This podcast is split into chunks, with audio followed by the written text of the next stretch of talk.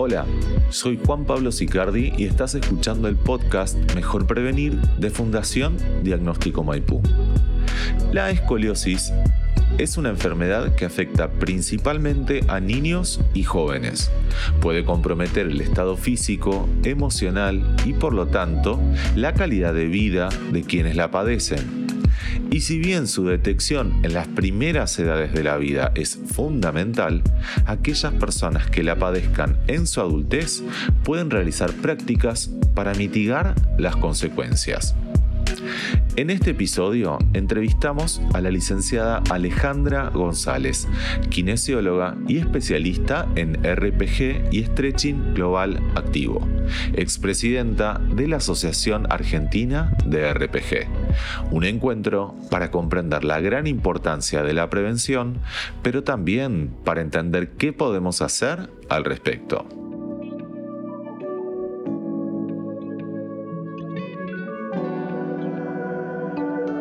Alejandra, para comenzar, ¿qué es una columna vertebral sana y qué es la escoliosis?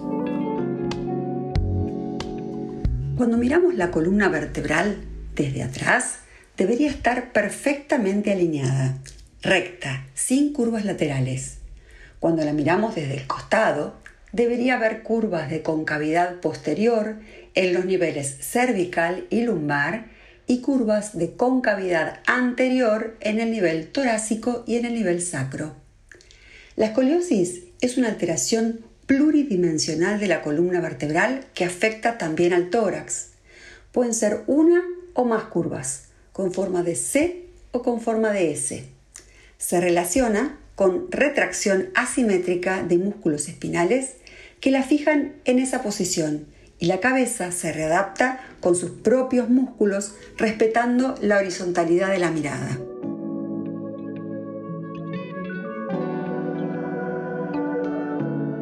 En muchas patologías, el factor genético, los antecedentes familiares juegan un rol importante.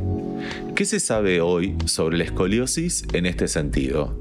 Si acaso mis padres o abuelos tuvieron este problema, ¿tengo acaso más posibilidades de desarrollarlo? ¿Qué otros factores inciden en su desarrollo? Es posible una relación genética pero no se ha determinado aún cuáles son los genes responsables. Existen antecedentes familiares en un 40% y afecta más a las mujeres en un 70%. Pueden ser parte de síndromes neurológicos que afectan la musculatura, como por ejemplo una distrofia muscular o una parálisis cerebral, o malformaciones congénitas en las vértebras o las costillas, o ser idiopática, así denominamos las de origen desconocido.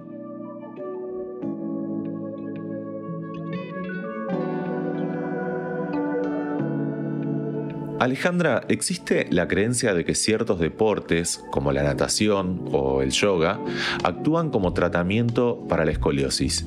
¿Qué hay de cierto en esta idea? ¿Y cuáles, si no, serían los tratamientos adecuados en niños y en adultos? Los deportes no son tratamiento. Suman elasticidad, pero no corrigen. Es muy importante que el tratamiento para pacientes portadores de escoliosis sea específico. La RPG es un método altamente específico para el abordaje de patología postural, en especial de la escoliosis. Se trabaja manualmente en la flexibilización de cada curva en tracción, en forma progresiva, en posturas de tratamiento derivadas de una detallada evaluación, adaptando en cada caso las cuestiones más particulares de cada paciente. Pasado los 25-30 grados, aparecida antes de la pubertad y si es grave y evolutiva, va a requerir también el uso de un corset, que si está correctamente indicado, regulado, controlado y es bien utilizado, dará buenos resultados. Más allá de los 50 y estando afectadas las funciones cardiorrespiratorias, se evaluará la indicación de la cirugía.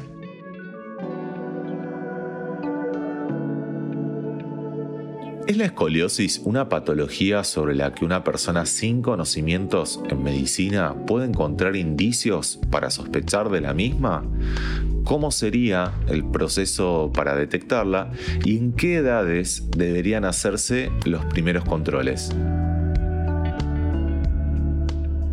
Cualquier persona puede observar la espalda de un niño y notar si hay asimetrías, como por ejemplo desnivel de los hombros, de las escápulas, de la pelvis, la cabeza descentrada y una joroba a nivel de las costillas cuando se inclina hacia adelante.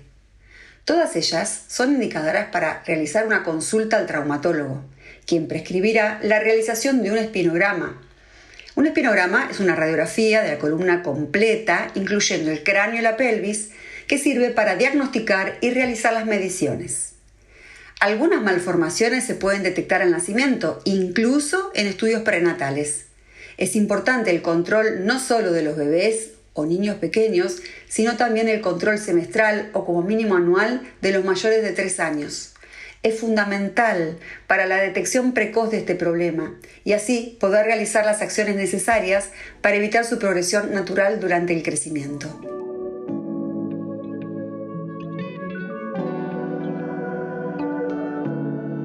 Alejandra, en las edades tempranas de la vida, ¿la escoliosis puede provocar algún síntoma como dolor o contractura?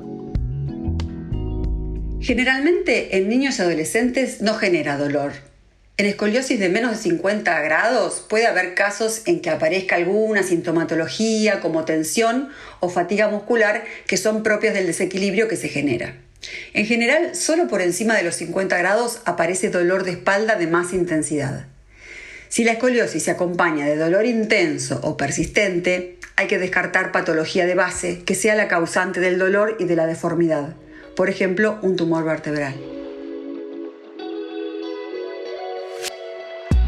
Acabas de escuchar a la licenciada Alejandra González, kinesióloga y especialista en RPG y Stretching Global Activo. Puedes seguirla y obtener más información en su Instagram arroba RPG Buenos Aires. Te invitamos a compartir este podcast con quien creas podrá aprender del mismo y seguir sumando prevención.